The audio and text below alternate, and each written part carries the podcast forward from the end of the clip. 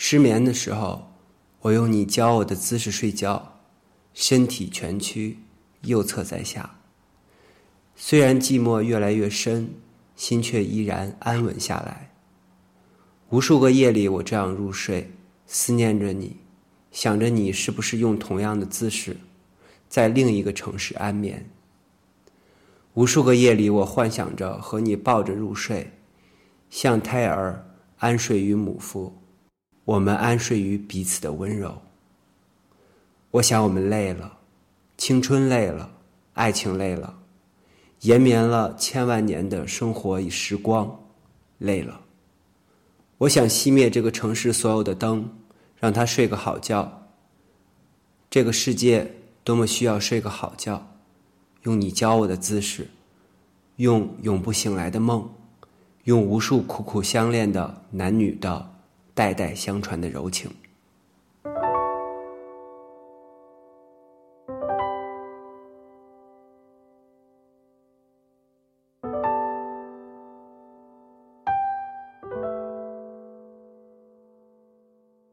二零一四年十月三十日，欢迎收听 Hello Radio，我是子福。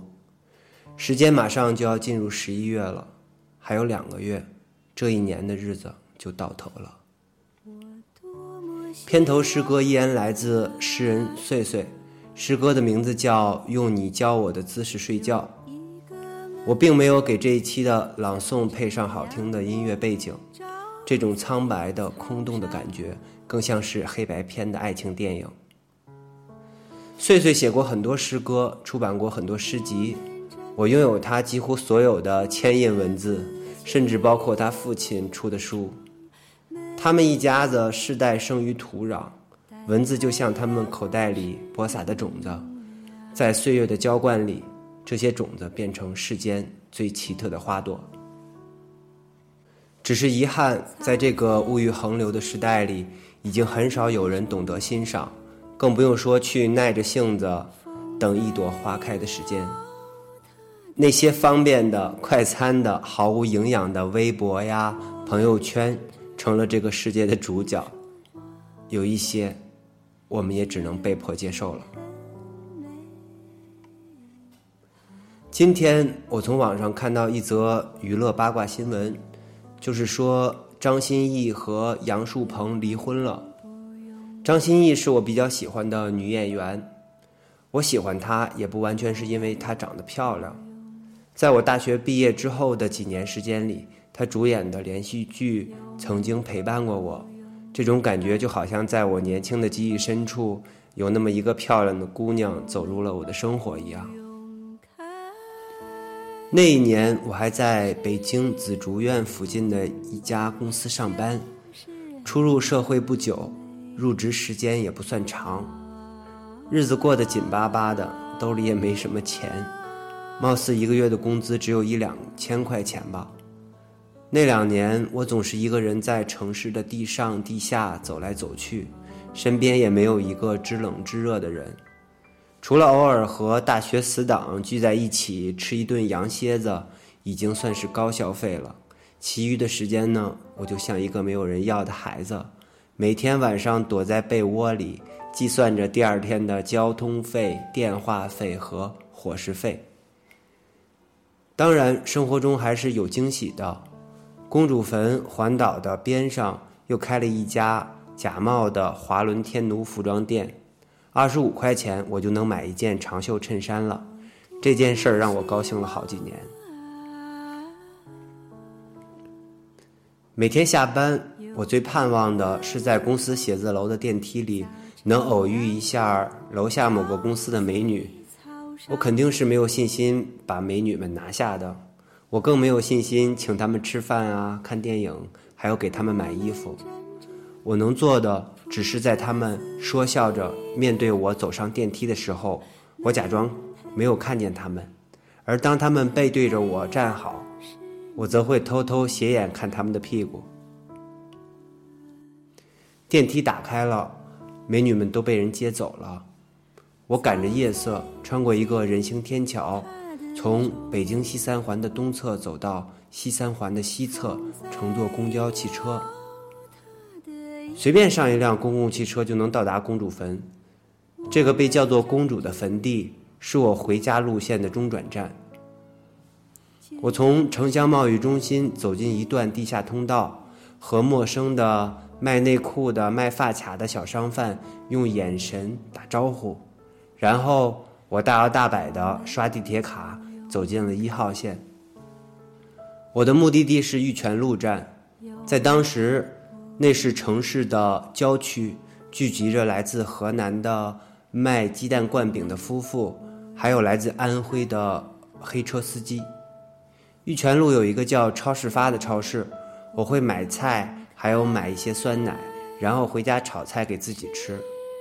我的晚饭是相当奢侈的，需要花费二十块钱。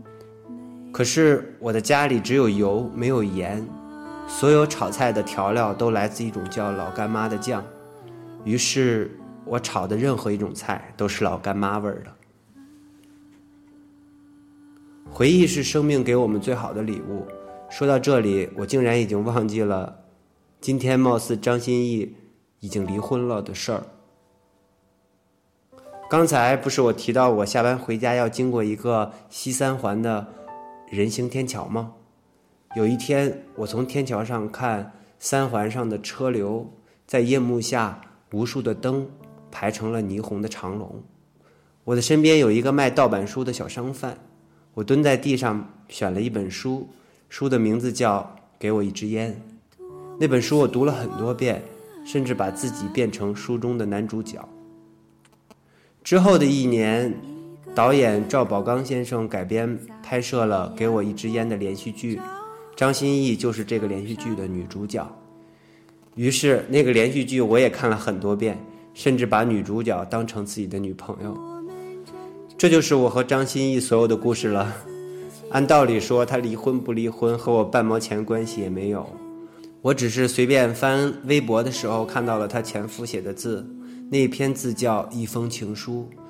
单从文字上看，我无法揣摩一个男人离婚后是痛苦的还是怎样的心情。我只是觉得那个男人的文笔还算不错。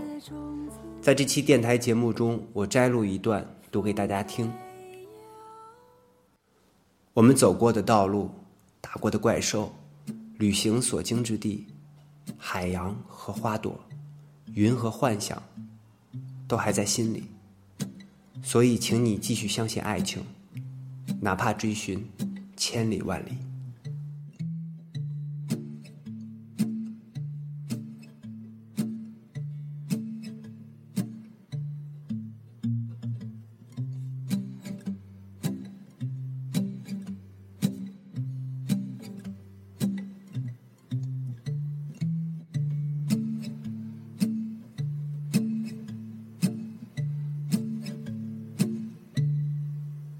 岂有爱人经已去，携他而去，把他交给当。远山小泥滚滚去，我会稳住。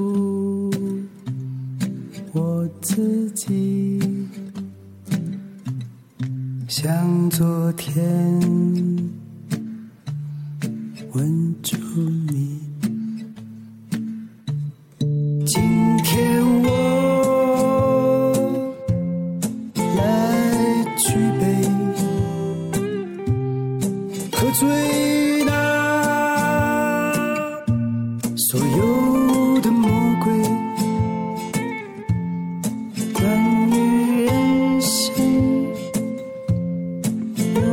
somewhere